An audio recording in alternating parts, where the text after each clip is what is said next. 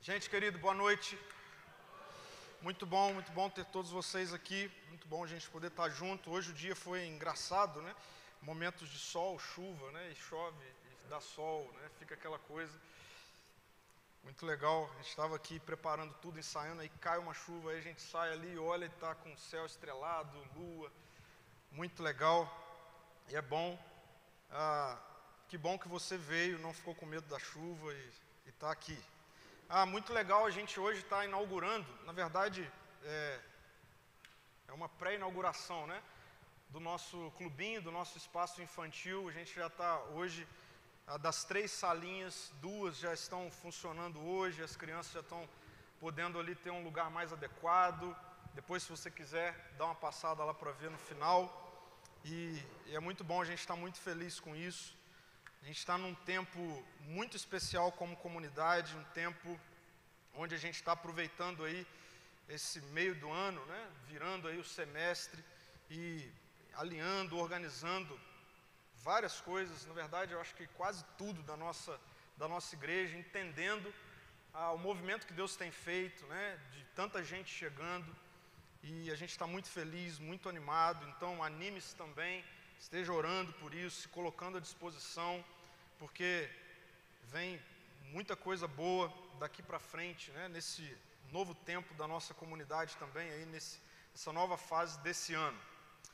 Ah, vamos orar, feche seus olhos, quero orar com você mais uma vez. Jesus, muito obrigado, porque nós cantamos tantas coisas que a gente já poderia sair daqui com muitas verdades que foram ministradas ao nosso coração e à nossa mente e que certamente já são suficientes para diminuir a nossa ansiedade, o nosso coração ansioso.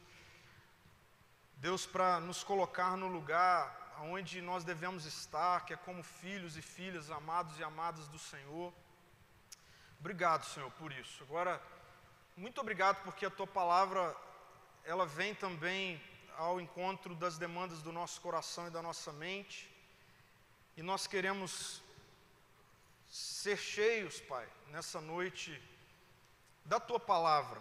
A tua palavra que é lâmpada para os nossos pés, luz para a nossa vida, para o nosso caminho. Por isso, Espírito Santo, nós somos completamente dependentes da ação do Senhor agora, Deus, gerando aquilo que só o Senhor pode gerar em nós: quebrantamento, tomada de decisões, alinhamento de vida. Revela no Senhor Jesus mais uma vez nessa noite. Nós pedimos por isso, Senhor, em Teu nome, Jesus. Amém. Amém. Amém. Nós estamos ansiosos. Nós estamos ansiosos. Eu não sei se você sabe disso, mas nós, o povo brasileiro, é o povo mais ansioso do planeta Terra. Cientificamente comprovado. Por isso eu digo que, sem medo de errar, nós estamos ansiosos. A gente fez uma pesquisa essa semana no Instagram, no perfil da nossa igreja, e a pergunta foi é, alguma coisa assim: ah, você, você precisa aprender a, a controlar a sua ansiedade? Eu acho que foi isso. É impressionante. 98% respondeu que sim. 2% respondeu que não. É, não sei como, mas é. todos nós estamos ansiosos de alguma maneira, né? E pensando sobre o que é que pode desencadear a ansiedade, eu acho interessante. Uma vez eu ouvi o historiador, pensador, né, contemporâneo Leandro Carnal falando sobre o desencadear da ansiedade, ele relaciona isso a algumas tensões daquilo que acontece assim diariamente, né? Essa tensão que envolve a, o real e o imaginário. A gente lidar com aquilo que é real e isso tensiona com aquilo que é imaginário, que alcança a nossa imaginação, não é real, e aí há esse confronto, né? Então, por exemplo, hoje, agora, o que a gente está vivendo aqui é real. Amanhã não é real, é imaginário. Ele não existe, você não está lá, a gente não está lá, a gente está aqui agora, agora é real. Mas a gente vive com a mente nessa tensão entre o que é agora, o que é real e o que é imaginário. A gente pode fazer projeções, planos, mas é imaginário, não é real. A gente não está lá ainda, a gente está aqui. Então, essa tensão da mente, das emoções, lidando com o que é real, com o que é imaginário, gera ansiedade. Aquilo que tem a ver com o ser e o pretender. Esse é um negócio, essa é uma tensão que gera ansiedade, né? Que você é, mas você esquece daquilo que você é e fica ocupando sua mente com aquilo que você pretende ser. E aí quando você vive nessa guerra de ser algo, mas pretender ser algo, e essas coisas ficam se chocando, a gente é tomado por esse sentimento de ansiedade que, enfim, obstrui né, a nossa mente, nosso coração, e ainda essa relação da essência com a aparência. Né? Isso muito realçado pela era digital, das redes sociais, a inversão né, dos valores daquilo que é essencial pela escravidão de viver pela aparência. Né? Se tem algo que gera ansiedade na gente, é isso, né? Então, a gente fica né, por essa, negociando a essência, porque precisa ter uma aparência. Eu não sei se já aconteceu isso com você, já aconteceu comigo. Então eu vou confessar que já aconteceu comigo, assim, deu, não tá legal, e aí de repente tirar uma foto como se tivesse legal e postar ela. E aí você posta ela e você volta para aquilo que é real. Você não está bem, mas você tirou uma foto sorrindo, você postou. Essa coisa de aparência, aparência com, com essência gera ansiedade, né? E aí o Karnal ele vai dizer assim que a gente muitas vezes vive nesse ciclo, né? Enfim, a gente poderia falar sobre muitas coisas que tensionam a nossa vida, o nosso dia a dia e gera esse turbilhão de ansiedade na nossa mente, no nosso coração, né? Nós podemos orar quando nós estamos ansiosos? Certamente a ansiedade já foi pauta da sua oração. E como é a oração de um ansioso, de uma ansiosa? Senhor, tira esse negócio do meu coração, Senhor, estou ansioso, estou ansiosa, a Deus, eu preciso parar de ficar ansioso, eu preciso parar de ficar ansiosa, enfim. E aí a pergunta é: como Jesus nos ensina a orar quando nós estamos ansiosos? Ou qual seria uma oração que pode ser o caminho para a cura das nossas ansiedades? Veja, Evangelho de Mateus, capítulo 6, é parte da famosa, conhecida oração do Pai Nosso. Jesus, certa vez, estava com seus discípulos e ele olha ah, um modelo de oração, né? as pessoas que batiam no peito, as pessoas que ah, repetiam palavras vãs, soltas e tudo mais, Jesus pega aquilo e fala assim: olha, deixa eu ensinar vocês a orar.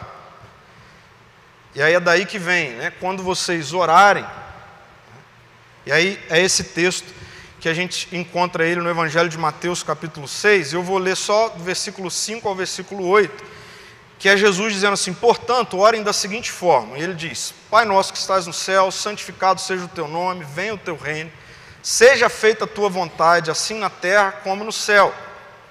Dá-nos hoje o pão para esse dia.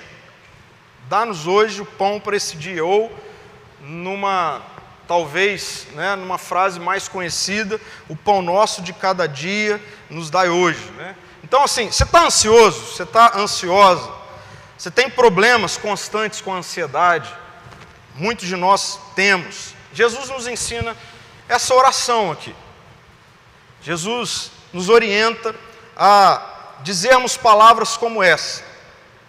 Agora, essa é uma oração perigosa. E por que, que ela é uma oração perigosa?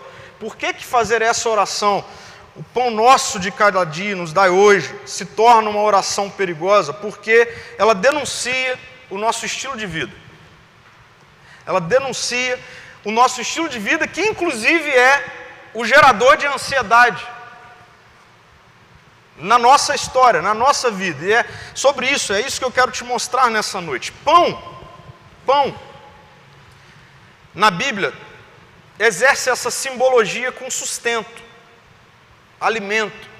E não apenas um sustento ou um alimento físico, mas também existencial. Por exemplo, quando nós temos os discípulos no caminho de Emaús, né? Voltando daquele período, daquela cena, daquele momento, onde eles viram a crucificação, eles viram o Senhor, o Mestre, o rabino deles sendo crucificado, morrendo. O texto diz que os discípulos se espalharam, dois deles voltaram ali pelo caminho de Emaús, e o texto diz que Jesus se encontra com eles e eles não conseguem ver, perceber Jesus, e eles só percebem Jesus quando Jesus está à mesa com ele, pega um pão, parte o pão e o texto diz que os olhos dele se abrem. Pão tem essa simbologia de sustento, de existência, não apenas física, mas num, numa perspectiva mais ampla, existencial. E aí, por que, que eu estou falando de pão, de existência, de sustento? Porque é fato que muito da nossa ansiedade passa por isso pelo medo de não sermos sustentados seja no aspecto físico, seja existencial. O que gera ansiedade em nós é esse: como será amanhã? Amanhã vai ter? Como vai ser depois de amanhã? Como vai ser no final do ano? Como vai ser daqui cinco anos? Nós vivemos na era do planejamento, né? Então, nós nas empresas, na vida privada, né? agora a gente vive nessa dimensão de, não, eu quero planejar minha vida para os próximos 5, 10 anos. E está tudo certo, não tem problema nenhum em fazermos planejamentos, em planejarmos a vida, a empresa, todas as áreas da nossa vida, mas é fato que quando isso está em desequilíbrio, isso na verdade se torna um gerador de mais ansiedade, porque a gente fica, bom, eu planejei e eu olho para o agora e amanhã não vai acontecer o que eu planejei agora, por N circunstâncias, e aí a gente vai ficando ansioso. Então é fato que o sustento, o medo pela existência, toma conta da nossa mente, do nosso coração e gera ansiedade em nós. E é por isso que Jesus, sabendo disso, nos ensina a orar assim. O pão nosso de cada dia nos dá hoje. E é muito interessante porque a primeira coisa que Jesus faz não é nos ensinar a pedir o pão nosso de cada dia. A primeira coisa que Jesus faz é ambientalizar os discípulos. Esse primeiro trecho da oração ensinada por Jesus, que não tem por objetivo de Jesus, do Evangelho, das Escrituras se tornar uma, uma, uma, uma oração decorada, sem refletir, okay? não é esse o objetivo de Jesus. Jesus está ensinando uma essência, Jesus está contrastando uma essência de uma oração real com aquilo que estava acontecendo, vãs repetições, a hipocrisia e etc. E a primeira coisa que Jesus faz não é nos ensinar a pedir algo, a primeira coisa que Jesus faz é colocar os discípulos dele no ambiente adequado da oração. E a gente precisa entender que o ambiente adequado da oração, a primeira coisa é esse ambiente familiar. Jesus diz assim: olha, quando orarem, orem assim. Ele diz: primeira coisa que vocês precisam entender, vocês estão falando com o Pai. Vocês estão falando com um pai que é o provedor de vocês. Então, quando vocês forem conversar com Deus, oração, entendam, vocês estão conversando com o Pai. A segunda expressão dessa ambientalização que Jesus está fazendo é: vocês estão conversando com um rei. Vocês estão conversando com aquele que tem autoridade. Por isso ele diz: orem nesse ambiente do reino, vem o teu reino. O teu reino é o ambiente onde eu estou orando. Eu oro no ambiente do reino, eu oro no ambiente do pai, da família, eu oro no ambiente do pai que é rei, que é autoridade sobre todas as coisas. E por fim, ele é redentor. Redentor porque Jesus diz, ó, a oração ocupa esse lugar aonde o que nós queremos é diante do Pai diante do rei, experimentar aquilo que existe onde o Pai e o Rei está. Por isso ele diz: Seja feita a tua vontade na terra, como a sua vontade é feita no céu. Que Jesus está fazendo aqui é trazendo a expressão do Evangelho. O que é o Evangelho? Um Deus que decide não ficar no céu, mas vir à terra para fazer encontrar céu com terra, para que a terra seja redimida. Então vejam, a oração que Jesus está ensinando começa por aí. Então você está ansioso, você está ansiosa, você quer orar, é bom orar. A primeira coisa, você precisa entender que você está conversando com o Pai, você está conversando com o Senhor Rei, você está conversando com o Redentor. Entendeu? Beleza? Aí Jesus vai dizer: depois que você entende tudo isso, pode pedir. Pode pedir o pão. Pode pedir o sustento.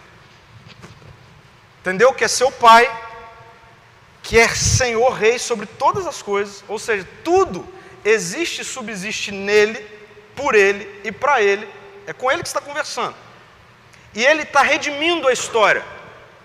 Nesse ambiente, Pai, dá-nos hoje o pão para esse dia. De onde que Jesus está tirando isso? Jesus está fazendo aqui uma referência explícita e intencional de Êxodo capítulo 16. Êxodo capítulo 16 narra para a gente a experiência de um povo ansioso, a experiência de um povo assustado por causa de sustento a experiência de um povo amedrontado, desconfiado, por causa de sustento. A experiência que esse povo viveu com Deus na travessia do deserto até a terra prometida. Jesus está levando os discípulos e nos levando para lá. E a gente só entende a profundidade dessa oração, o pão nosso de cada dia nos dá hoje, vendo o que aconteceu com aquele povo, na relação daquele povo ansioso com Deus. Deixa eu contextualizar você de Êxodo 16. Êxodo 16 vai narrar para a gente um povo que recentemente fora libertado da escravidão do Egito. Um povo que Deus libertou da escravidão do Egito, recentemente. E esse povo, que agora era livre, ele experimentou, aquelas pessoas experimentaram, recentes, expressões do cuidado poderoso de Deus, só para, assim, a gente situar. Eles tinham acabado de ver Deus abrindo o mar e eles passando em terra seca, por, pelo mar aberto por Deus, e logo os inimigos dele, quando eles passaram, o mar se fechou e matou todo mundo. Eles viram Deus quebrar o coração de Faraó com as pragas no Egito, porque Faraó não queria libertar o povo, e esse povo viu a mão de Deus, a ação poderosa de Deus cuidando deles, seja no período da libertação ou no período logo que eles estavam saindo, como agora um povo que está sendo liberto. Esse povo experimentou isso. Além disso, esse povo sai com a promessa de que eles estavam sendo levados por Deus para uma terra maravilhosa. Um povo que viveu escravo por séculos, agora tem essa promessa: vocês não são mais escravos, vocês estão livres e eu estou levando vocês para uma terra maravilhosa, para uma terra boa. Até que chega em Êxodo capítulo 16, versículo 1 e 2. Veja só, o texto diz assim: A comunidade de Israel partiu de Elim e chegou ao deserto de Sim, entre Elim e o monte Sinai, no 15 dia do segundo mês após a saída do Egito. Olha só, 15 dia do segundo mês após a saída do Egito. Foi ontem que eles saíram do Egito. também ali, toda a comunidade, não foi algumas pessoas, toda a comunidade de Israel se queixou de Moisés e Arão. Em outras palavras, o povo começou a reclamar. O povo começou a murmurar. A ansiedade faz da gente um povo chato. E é o que está acontecendo aqui. Agora, por que, que o povo está reclamando? Essa é a pergunta. Por que, que o povo está ansioso? Por que, que nós estamos ansiosos? Aí veja, versículo 3, o texto diz assim: o povo reclamando. Se ao menos o Senhor tivesse nos matado no Egito, olha o que a ansiedade faz. Tira a lucidez, tira a inteligência. Se ao menos o Senhor tivesse nos matado no Egito, lamentavam-se. Aí olha só, lá nós nos sentávamos em volta de panelas cheias de carne e comíamos pão à vontade. Mas agora nos trouxeram a este deserto para nos matar de fome. Segundo mês, eles viram Deus libertá-los, eles viram Deus não deixá-los morrer com soldados que estavam vindo atrás dele. E agora eles olham e falam assim: nós vamos morrer de fome. Não vai ter sustento. Qual é o motivo da ansiedade? Não vamos existir, não vamos ser sustentados, não vai dar não tem o suficiente. Vai faltar. Deserto é lugar de escassez. De onde vai vir pão? Nós não fizemos poupança, nós não juntamos. Como é que vai ser? Aí a ansiedade. Eu achei interessante uma frase que eu li essa semana, estudando sobre isso. E ela é assustadora, porque, ó, primeiro a gente tem que entender novamente, eles estão libertos da escravidão. Eles estão libertos da escravidão recentemente, e eles estão viajando para a terra prometida.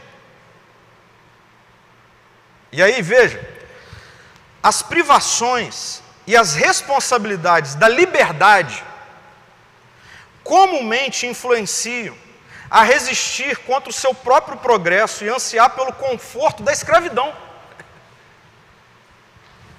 Em outras palavras, o povo não sabe viver livre. É melhor ser escravo do que ser livre. Porque o escravo, amanhã vai ter comida na panela, amanhã vai ter sustento. Não, mas peraí, como que você está vivendo? Não, não interessa, amanhã eu vou ser sustentado. Não, mas você está apanhando. Você não está existindo. Você está preso. Você não tem autoridade sobre você. Você não pode dar um passo. Não, mas não tem problema. Pelo menos eu sei que amanhã eu estou sendo sustentado.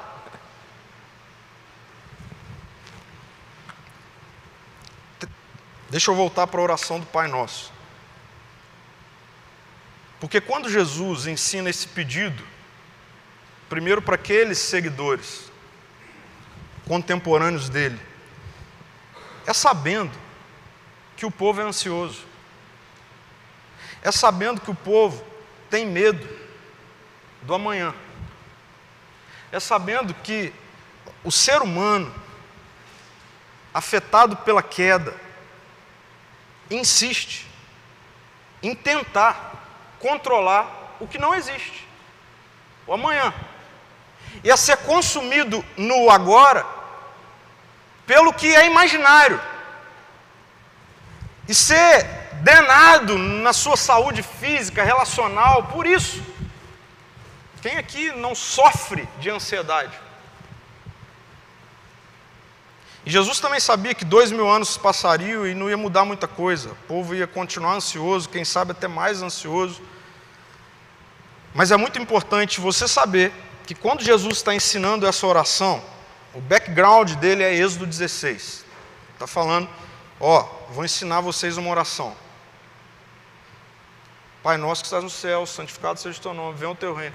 Seja feita a vontade na terra como no céu. O pão nosso de cada dia nos dá hoje. Jesus está falando, eu lembro de um povo que não soube orar assim. E Jesus então está ensinando essa oração. Presta atenção. No texto de Êxodo, eu não vou ler Êxodo 16 todo, mas se você for ler Êxodo 16, você vai ver que Deus, mesmo após essa murmuração toda, essa ansiedade toda, Deus acolhe o povo. Deus não mata o povo. Deus acolhe. Deus entende. Deus é paciente. E Deus responde à queixa daquele povo com sustento. Agora, é preciso entender que a condução de Deus lá em Êxodo 16, naquele contexto, solucionando a questão, estabelece um novo paradigma de vida, de maneira de lidar com a ansiedade, o medo e a dúvida, enquanto a gente faz essa oração. Pão nosso de cada dia nos dai hoje. Que Deus faz lá em Êxodo 16, e Jesus está com isso aqui em mente estabelece um paradigma para quem faz hoje essa oração. O pão nosso de cada dia nos dá hoje. Um novo estilo de vida. E tudo, absolutamente tudo, gira em torno de viver com uma mentalidade de escravo ou viver com uma mentalidade de alguém que entende que é livre. Tudo gira em torno disso. Então, quando Jesus está ensinando essa oração dizendo: vocês estão ansiosos, vocês estão com medo, vocês ambientalizados, orem assim. O pão nosso de cada dia nos dá hoje. Mas essa oração, ela é feita por quem é livre. Jesus está ensinando essa oração para quem topa ser livre. Porque se não for livre, se quiser viver na escravidão, não adianta fazer essa oração. Porque vai repetir como se fosse de fato uma oração decorada, mas vai, não vai adiantar de nada. Assim. A, a sua vida vai continuar sendo escravizada pelo medo, pela ansiedade, pela angústia de saber, de querer controlar se amanhã vai ter o pão. Então, por isso que essa é uma oração perigosa. Porque nesse ambiente relacional, Deus é Pai, Ele é Rei, Ele é Pai provedor, Ele é o Rei que governa sobre todas as coisas. E Ele está redimindo, Ele é redentor. Nesse ambiente relacional, Deus espera de nós um estilo de vida de filhos livres. E quando a gente olha para Êxodo 16, a gente percebe já Deus tentando mostrar para aquele povo o que é ser livre. Então,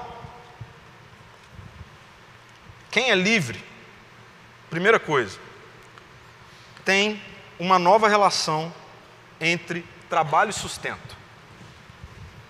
Êxodo 16, do 4 a 6. Lembra? Versículo 3 de Êxodo 16, o povo fala: era melhor você ter matado a gente lá no, no Egito. Por quê? Porque no deserto não tem pão. Não vai ter sustento aqui, então você tirou a gente de lá para matar a gente aqui. Aí é nesse contexto que Deus faz assim, ó. Então o Senhor disse a Moisés: Vejam. E aí você não está lendo errado. Deus falou isso. Farei chover comida do céu para vocês. Diariamente o povo sairá e recolherá a quantidade de alimento que precisar para aquele dia. Com isso, eu os provarei para ver se seguirão ou não as minhas instruções. No sexto dia, quando recolherem o alimento e o prepararem, haverá o dobro do normal. Assim, Moisés e Arão disseram a todos os israelitas: Ao entardecer, vocês saberão que foi o Senhor quem os tirou da terra do Egito. Então veja, no Egito, na terra da escravidão, tinha sustento? Tinha sustento. Na terra da escravidão tinha sustento.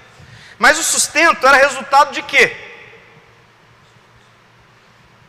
de esforço, de escravidão. Agora, esse povo não é mais escravo, esse povo agora está na travessia do deserto, indo na direção da terra prometida, num tempo de liberdade, e Deus está mostrando um novo paradigma para esse povo, acerca de sustento, acerca dessa relação trabalho e sustento, ou de como o sustento, ou do que o sustento agora se resulta? Para um povo que é livre, Sustento vem de onde? Deus está aqui trabalhando pedagogicamente para desenvolver uma nova mentalidade nesse povo. Porque aquele povo, com os olhos voltados para o deserto, tirou os olhos de Deus. Sempre que a gente olha para segunda-feira e tira os olhos de Deus, ansiedade. Sempre que olha para o deserto e tira os olhos de Deus, ansiedade. Pedro, andando sobre as águas, olhando para Jesus, andou sobre as águas. Tirou os olhos de Jesus, afundou. Essa é a lógica. E eles tiraram os olhos do Deus da provisão e chegaram ao absurdo de dizerem que melhor seria continuar sendo escravo. É isso que eles estão falando. Por quê? Porque a mentalidade escrava condiciona os olhos na sobrevivência, mesmo que a vivência seja caótica, mesmo que a vida esteja um caos. Por isso ele diz: melhor seria ficar no tempo da escravidão. Por quê? Porque lá, apesar da gente ser maltratado, da gente viver uma vida trágica, a gente trabalha e a panela está cheia. Essa é a lógica do sustento na mentalidade escrava, da escravidão. Eu faço e a panela vai estar tá cheia. Aí vem Deus e traz um paradigma muito doido. traz uma lógica sistêmica absurda. Vejam, farei chover comida do céu para vocês. A gente só precisa falar com Deus que a gente inventou inclusive um ditado que diz o quê? Nada cai do céu. É verdade? Comida não cai do céu. A Bíblia tem uns negócios assim. Agora, o que Deus está mostrando aqui? O que Deus está mostrando aqui é que o sustento para quem é livre, presta atenção nisso, não vem do esforço. Sustento para quem é livre vem dele, que é Pai, Rei, Redentor.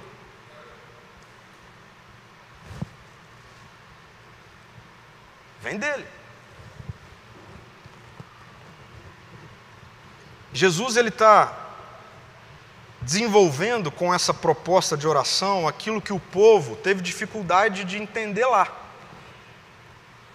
Enquanto nós condicionarmos o nosso sustento ao nosso esforço, por favor, preste atenção nisso, porque isso aqui deve ser a lógica, ou pode ser, ou possivelmente é a lógica de muitos de nós aqui.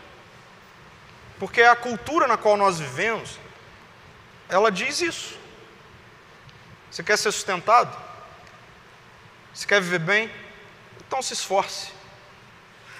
Então pode ser que a lógica da sua vida esteja inserida nessa lógica. E aí talvez, só talvez, por isso que você vive tão ansioso e ansiosa. Por quê? Porque se essa é a lógica, eu tenho que tentar controlar tudo. Porque e se amanhã eu não puder me esforçar? Aí a gente começa a tentar controlar o incontrolável, porque lembra, o hoje é real, amanhã é imaginário. Então a gente não consegue nem dormir, porque a gente fala, e se, e se eu passar mal? E se eu sair de casa no carro e alguém bater o carro em mim? E se uh, o carro não pegar? E se a ponte estiver engarrafada? E se né? A gente vive assim, no si e sendo drenado pela ansiedade. Por quê? Porque se eu não me esforçar, eu não vou ter o sustento, eu não vou existir. Deus está invertendo essa lógica. Ah, tá bom, então a gente não trabalha? então é isso? Então a gente não trabalha? Não, não é sobre isso. É sobre trabalhar numa nova relação entre trabalho e sustento. E olha, isso aqui é impressionante. Uma nova relação entre trabalho e sustento. Deus está trazendo um novo modelo, um novo paradigma de quem vive como um filho dele, no ambiente do reino dele. Olha, o texto diz assim: ó, diariamente o povo sairá e recolherá. Essa expressão, sairá e recolherá, no texto hebraico original, é a mesma expressão que aparece lá em Gênesis 1 e 2, quando Deus cria a humanidade, diz assim para a humanidade na criação: Olha, vocês vão cultivar a terra, vocês vão ah, desenvolver a terra, vocês vão cuidar da terra. Expressões de trabalho. Deus está falando aqui quando ele diz: ó, diariamente vocês sairão para recolher. Deus está falando aqui, todo dia vocês vão sair para trabalhar. Ué, mas então, qual é a, o que, que Deus está mudando? Deus está mudando de onde é que vem o sustento. Mas não vem do trabalho? Não, sustento não vem do trabalho, sustento vem do Senhor. Veja só que coisa maravilhosa. Trabalhar assim, numa mentalidade livre, olha só, é sair diariamente para buscar a provisão que caiu do céu. Isso muda tudo. Por que, que você trabalha? Para ser sustentado? Não, quem trabalha para ser sustentado é o escravo. Mas por que, que você trabalha? Eu saio para trabalhar para buscar a provisão que o meu pai, que é rei sobre todas as coisas, que está redimindo todas as coisas, derramou para mim. E aí eu saio e vou buscar isso. Então, quando eu vou atender no consultório, quando eu vou dar aula, quando eu vou para minha loja, quando eu vou enfim, vender. Eu não estou indo atrás do meu sustento, eu estou indo recolher aquilo que o Pai já derramou para o meu sustento. Porque sustento cai do céu. E essa mentalidade muda tudo. Porque quando eu entendo que o sustento cai do céu, porque eu sou cuidado, então, muitos dos meus medos que geram ansiedade em mim, eles não precisam fazer parte da minha mente, do meu coração, da minha rotina. Por quê? Porque eu viro para Deus e falo: Deus, sou é com o Senhor. O provedor é o Senhor. Eu sou seu filho. Eu tenho dois filhos. E de verdade, os meus filhos não vão dormir assim. Será que amanhã vai ter café da manhã? Por quê? Porque eles sabem que, vão ter, que vai ter. Por quê? Porque eles não são os provedores, eles são os filhos. Nós não fomos chamados para sermos provedores. O Evangelho é sobre sermos filhos. Filhos não correm atrás do sustento. Filhos são alimentados.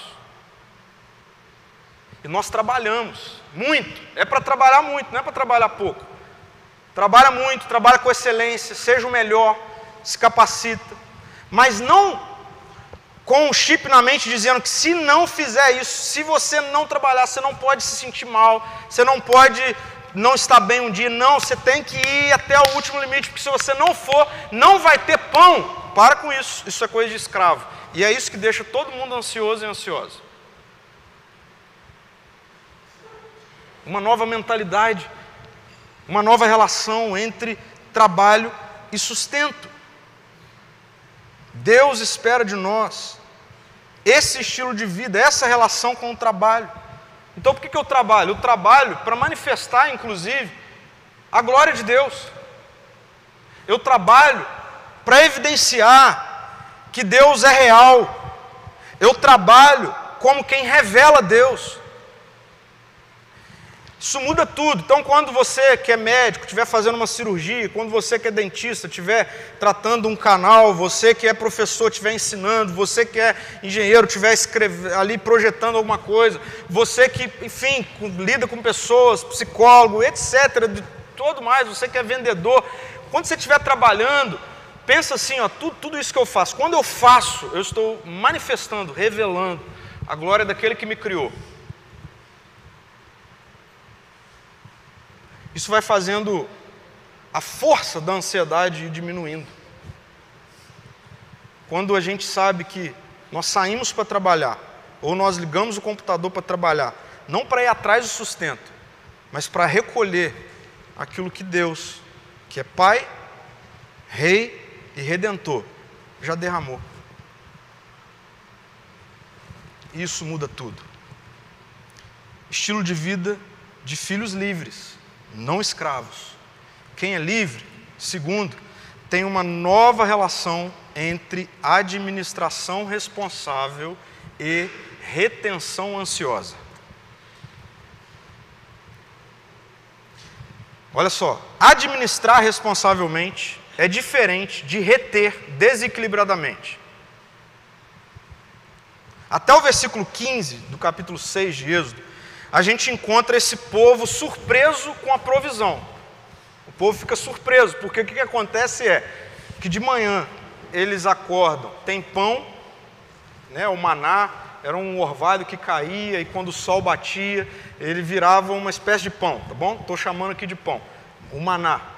E de tarde, sabe o que acontecia? Lembra que a reclamação era lá no Egito, como escravo, a gente tinha panela cheia de carne, a gente tinha pão.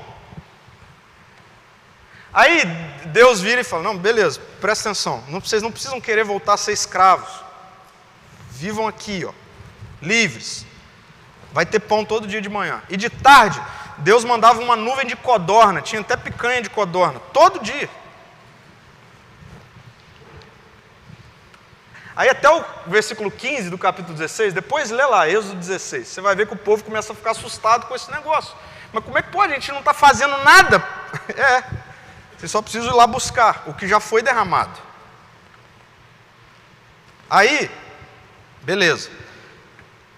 A partir do versículo 16, Deus começa a instruir como aquele povo deveria administrar aqueles recursos. Que Deus não está querendo gerar filhos preguiçosos, né? E irresponsáveis. Não, fica tranquilo, todo dia a gente vai derramar e, e vai juntando o negócio aí, deixa, fica tranquilo. Não, Deus quer gerar filhos responsáveis e que administrem bem o recurso. E aí o texto diz assim, ó, versículo 16 a 19: E essas são as instruções do Senhor. Cada família deve recolher a quantidade necessária, a quantidade necessária, dois litros para cada pessoa de sua tenda. Os israelitas seguiram as instruções. Alguns recolheram mais, outros menos. Por quê? Porque tinha família maior, outras menores. Contudo, quando mediram, cada um tinha o suficiente. Não sobrou o alimento para os que recolheram mais, nem faltou para os que recolheram menos. Cada família recolheu exatamente a quantidade necessária. Aí vem uma orientação. Não guardem coisa alguma para o dia seguinte. O que Deus está ensinando aqui é algo sobre administrar bem. Primeiro, calculando bem o necessário para cada pessoa da casa. E não vai faltar. Calcula bem. Agora, preste atenção: Deus mandou fazer dispensa na casa? Mandou? Faz uma dispensa aí. Deus mandou fazer? Não mandou. Aí veja só, versículo 20. Alguns deles, porém, não deram ouvido e fizeram dispensa. Guardaram um pouco de alimento até a manhã seguinte. A essa altura, na manhã seguinte, a comida estava cheia de verme e cheirava mal. Ansiedade, né?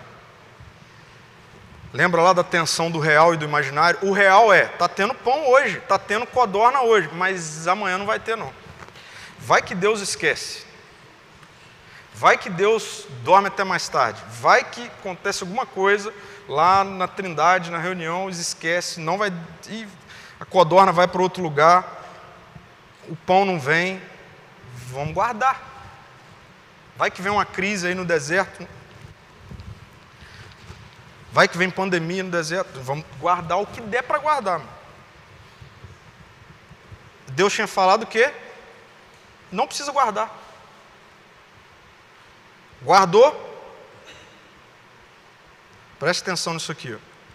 Toda retenção ansiosa apodrece. E ó, pode ser que não apodreça o, o pão, a carne, porque hoje a gente tem freezer. Pode ser que o recurso esteja bem guardado, bem investido. Mas o que tem de gente tendo relacionamentos apodrecidos por causa de retenção ansiosa, o que tem de gente tendo saúde apodrecida por causa de retenção ansiosa, é muita coisa. Por quê? Toda retenção ansiosa apodrece. Alguma coisa apodrece. Tá bom, então a gente não precisa administrar. Não, não é isso que Deus está falando. Deus ensina sobre poupar. Deus ensina sobre guardar. Viver no reino de Deus nos coloca diante dessa responsabilidade também. Quer ver? Olha só como que o texto continua no versículo 22 ao versículo 24. No sexto dia, recolheram o dobro do habitual. Bom, todo dia eles recolhem uma porção para o dia. Aí no sexto dia eles recolheram o dobro do habitual, ou seja, 4 litros para cada pessoa. Então todos os líderes da comunidade se dirigiram a Moisés e o informaram a respeito. Falou: Moisés, tem um povo guardando. E aí Moisés lhes disse: pode guardar hoje. Porque foi isso que disse o Senhor, isso que ele ordenou. Amanhã será um dia de descanso, o sábado consagrado para o Senhor. Portanto, assem ou cozinhem hoje a quantidade que desejarem e guardem o restante para amanhã, ou seja, faz uma dispensinha, guarda, poupança, administra bem. Eles separaram uma porção para o dia seguinte, como Moisés havia ordenado. Aí olha que interessante, pela manhã a comida restante não tinha apodrecido. Toda retenção ansiosa apodrece. Agora, toda administração alinhada com Deus, com o reino de Deus, com a vontade de Deus, prevalece. A pergunta é: qual é a medida desse negócio? ok? Qual é a medida? A medida é essa aqui. Ó. A gente precisa aprender que administrar numa mentalidade livre é equilibrar bem real necessidade, desfrute, contentamento e partilha. Gente, presta atenção aqui, ok? Porque todos nós vivemos numa cultura em que nós temos N ferramentas e, e hoje estudamos, né, tem aí cursos e etc, etc, para nos ensinar a poupar, né, a, a guardar os recursos, a, enfim, fazer um bom planejamento financeiro, de bens, de recursos e tudo mais. Isso tudo é ótimo, ok? Não tem problema nenhum com relação a isso, mas toda retenção ansiosa apodrece. Como é que Deus ensina a gente a cuidar desse negócio? A lidar com esse negócio? Quando a gente olha para esse texto aqui e para toda a lógica do Evangelho, a gente entende que o problema não é não administrar, o problema não é não guardar, o problema é quando administramos como escravos. Administrar com a mentalidade de escravo não gera a consciência da real necessidade, não, não, não, dá, você não consegue pensar no que é, qual é a sua necessidade, qual é a necessidade da sua família. Ok, você, vai, você, você precisa se planejar, o texto está mostrando isso. Ok, mas vem cá, quanto que cada um precisa? Qual é a necessidade? Como que você quer, você quer chegar aonde? Não, não. Um escravo, ele não consegue pensar nisso. Não, não, eu quero mais, eu quero mais, eu quero mais, eu quero mais. Eu falei, ok. E aí, essa de querer mais, querer mais, querer mais, é um efeito cascata. Não desfruta. Não desfruta. Por quê? Vai que amanhã não tem. Não, não come. Nunca está contente. É sempre descontente. Partilha? Não, isso não existe. Retém. Partilhar? Como é que eu vou partilhar? E se amanhã faltar para mim? Então, agora eu estou tendo, deixa eu guardar, deixa eu guardar. E aí, o texto, em uma frase, a orientação de Deus é: assem ou cozinhem hoje a quantidade que desejarem. Olha que interessante, sabe o que o texto está falando? Hoje, comam, desfrute, à vontade. Não, mas isso faltar amanhã. Hoje, desfrute, coma. Você, sua família, todo mundo está aqui, ó. E aí, guarda o restante para amanhã. Porque você também não pode ser, né, guloso, gulosa, né? Tudo que você ganha, você, bravo, vamos gastar tudo hoje, vamos acabar com tudo hoje. Não, não é isso que Deus está falando. Agora, a orientação de Deus também é, desfrute. Está aqui. E partilhe. E a partilha.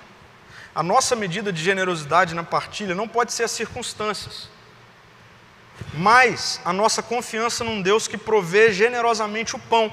É interessante, saiu uma pesquisa sobre, no início da pandemia, tiveram todos aqueles movimentos de é, distribuição de cesta básica, né? No mundo todo aconteceu isso. E aí parece que o povo foi calculando mal ou subestimou né, a, a, o tempo da pandemia, e saiu uma pesquisa recente que recentemente começou a faltar cesta básica. Ah, mas antes tinha tanto povo estava dando, é, mas aí a pandemia foi apertando, eu falei assim, eu vou parar de dar cesta básica. Eu tenho dois sacos de arroz em casa, vou ficar com os dois. Vai que amanhã falta. Porque quando a medida da partilha, a medida do desfrute se torna as circunstâncias, aí a gente começa a viver como escravo, desequilibradamente tentando reter toda retenção ansiosa apodrece. E por fim, a gente precisa ter uma nova relação entre produtividade e descanso. Porque o texto diz que durante seis dias, Deus está dizendo, vocês podem recolher alimento, ou seja, vocês podem trabalhar. Mas o sétimo dia é o sábado, que não haverá alimento algum no chão não vai, Deus não vai derramar o alimento no sábado. Então não saiam para trabalhar, porque não vai ter. Aí o texto diz assim: ó, ainda assim, algumas pessoas saíram para recolhê-lo no sétimo dia, mas não encontraram. E o Senhor disse a Moisés: Até quando esse povo se recusará a obedecer às minhas ordens e instruções? Entendam que o sábado é um presente do Senhor para vocês. Deus está falando. Entendam que o descanso é um presente para vocês. Por isso, no sexto dia, ele lhes, lhes dá uma porção dobrada de alimento suficiente para dois dias. No sábado, cada um deve ficar onde está. Não saiam para recolher alimento no sétimo dia. No sétimo dia, portanto, o povo descansou. Ainda bem que lá naquela época o povo sofria de algo que a gente não sofre hoje, que é saber equilibrar essa medida entre produtividade e descanso. É só lá Hoje a gente lida muito tranquilamente com, não, agora eu produzo, agora eu descanso. A orientação de Deus é: ó, vocês vão sair para trabalhar, mas um dia é para vocês descansarem, e não vai faltar. No dia que vocês descansarem, lembra, o pão cai do céu, não é você. Então não vai faltar. Porque vocês vão receber uma medida a mais no dia anterior. E aí, a partir de uma administração boa dessa medida, de maneira a serem supridos enquanto estiverem assim, ó, descanso, se divertindo com os filhos, brincando com os filhos, namorando. Enquanto vocês estiverem descansando, estiverem celebrando a Jesus comunitariamente, vocês não precisam se preocupar em produzir. É isso que Deus está falando. Entenderam aí o povo? Não, não entendeu. Então vão sair, vai que tem pão lá hoje, e a gente pega o pão, e a gente fica um pouquinho mais do que o outro, enfim. A gente hoje continua sofrendo e vivendo, gente, estressado, ansiosos, pelo mesmo motivo. A gente não acredita que podemos descansar. A gente não acredita que a gente pode descansar. Aí a gente ora assim, ó, Senhor, cura minha ansiedade. Cuida da minha ansiedade. Senhor, eu estou passando mal de ansiedade. Aí a resposta de Jesus vai ser: Você entendeu a nossa relação? Qual a relação, Senhor? Pai, Rei, Redentor, essa relação, essa é a nossa relação. Você entendeu? É aqui que você vive. Tá bom, entendeu? Aí a gente vai e ele diz: Pode pedir o sustento, pede o sustento, pede o pão. A gente fala: Tá bom, Pai, o pão nosso de cada dia nos dai hoje. Aí ele vai dizer assim: ó, Beleza, descansa. Aí a gente vai e não descansa, e faz o contrário. Nós precisamos aprender a mentalidade do descanso proposto por Deus aqui. Na cultura em que nós vivemos, descanso tem a ver com resposta para o esgotamento, não é? Quando que as pessoas param? Quando elas estão esgotadas, burnout, depressão, não consegue mais levantar da cama, dor física para tudo quanto é lado, aí para. Ah, não, agora eu vou descansar. Não, você não vai descansar, você está esgotado. Descanso não é resposta para esgotamento. Descanso é resposta para contentamento para quem entende em qual ambiente vive. Por isso Deus diz: entendam que o sábado é um presente do Senhor para vocês. O descanso é um presente. O descanso não é necessidade. Descanso como necessidade é para o escravo.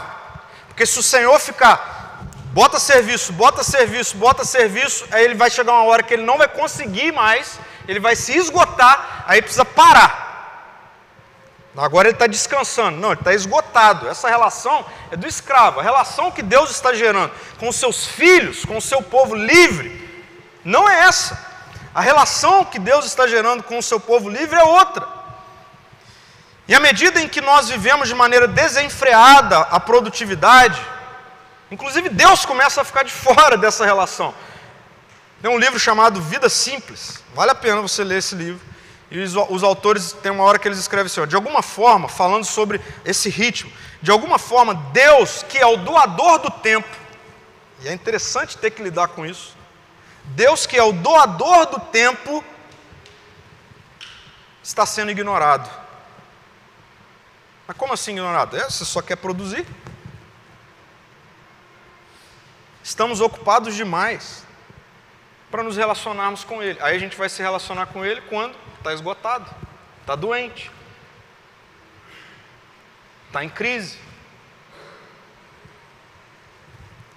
Olha só, ele continua dizendo assim: quanto mais rápido um objeto se desloca, isso aqui é física, mais difícil é pará-lo e maior é o impacto que ele causará ao atingir um obstáculo.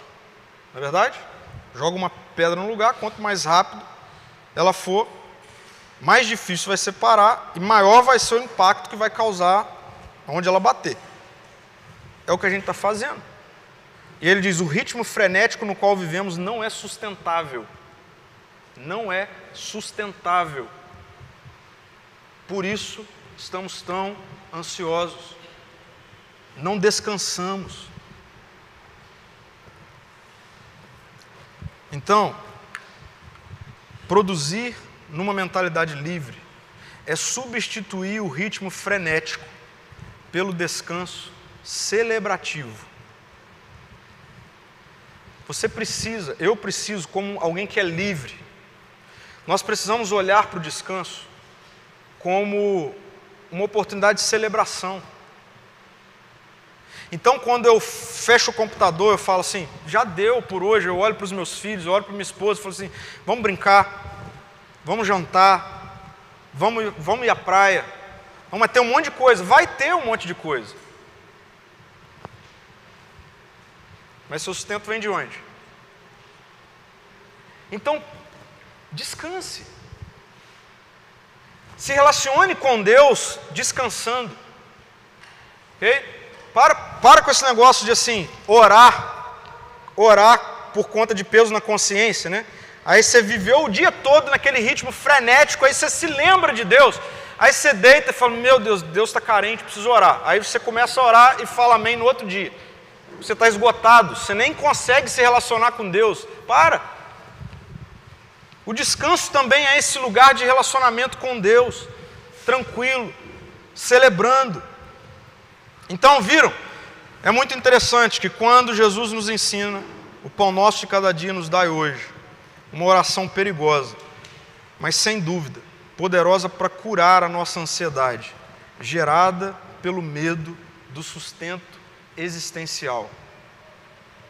No final do capítulo 16 de Êxodo, a gente tem essa informação aqui, ó. Os israelitas, esse povo ansioso, que começou a vida ansiosa, comeram maná durante 40 anos, até chegarem à terra onde se estabeleceriam. Comeram maná até chegarem à fronteira da terra de Canaã. Sabe o que o texto está falando aqui? Gente, vai ter pão, vai ter carne, vai ter sustento, até o dia que Jesus voltar. Vai ter. Mentalidade de filhos, não mais de escravos. E eu tenho certeza absoluta que a ansiedade não será bem-vinda na minha vida e na sua vida. Eu quero caminhar para a gente concluir. E eu quero aqui te propor algumas coisas. Primeiro, diariamente, assim, ó, amanhã, amanhã de manhãzinha, faça essa oração. Assim. Pai, me dê o pão de hoje. Pode fazer essa oração. Acorda assim, Senhor, me dê o sustento, me dê o pão. E aí, vai trabalhar como quem sai para recolher a provisão que caiu do céu. Muda a chave. Segundo, nós não temos o direito, gente, preste atenção nisso, de reter o que vem do céu. Por quê? Nós somos mordomos, não donos. Isso aqui precisa ficar claro para a gente. Quem que é o dono do pão?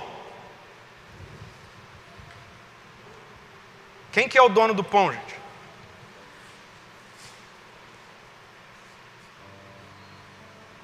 O dono do pão é generoso.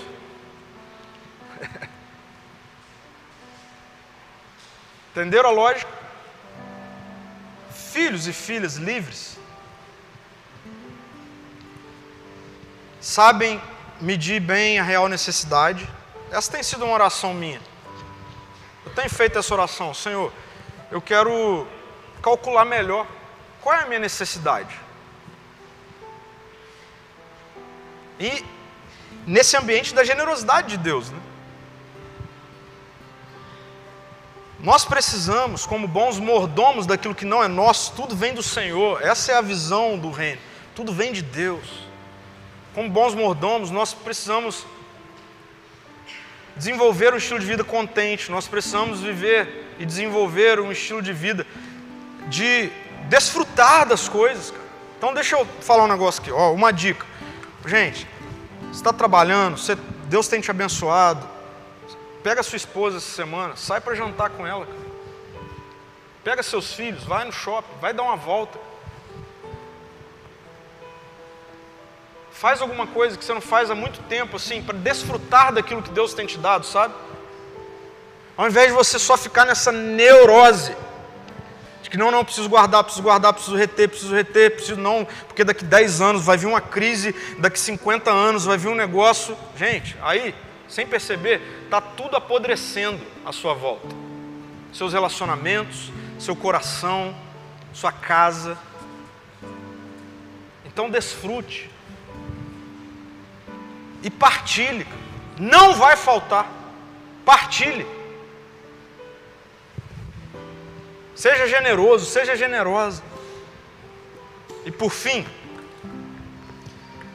não se esgote para então, entre aspas, descansar. Porque se você esperar se esgotar para descansar, na verdade você não vai descansar. Você vai ter que tratar de doenças. É diferente. Entendeu? Se você, você já está no limite, já começou a ter sinais, você sabe do que eu estou falando. E você está tentando esticar mais a corda, vai arrebentar. E aí, parar vai ser para tratar patologias. Então, filhos, descansam para não se esgotar. Descansa. Fecha o computador. Acabou. O dia acabou. Amanhã eu continuo. Descansa, se relacione com os seus, se relacione com Deus, descansado, descansado. Então vamos orar assim, né? Nesse ambiente. Pai, Rei, Redentor, dá o pão, dá o pão nosso. Não viva ansioso, ansiosa por causa do sustento. Por quê? Porque o nosso sustento cai do céu. Feche seus olhos, vamos orar.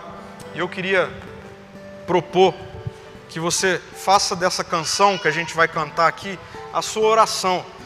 Enquanto foi muito bom essa semana toda refletir em tudo isso e estudar e, e, orar, me debater com Jesus e falar com Ele, enfim, foi muito bom. Mas o tempo todo, assim, ou em vários momentos eu, eu, eu parava tudo, eu falava Deus, me ajuda a confiar nisso aí.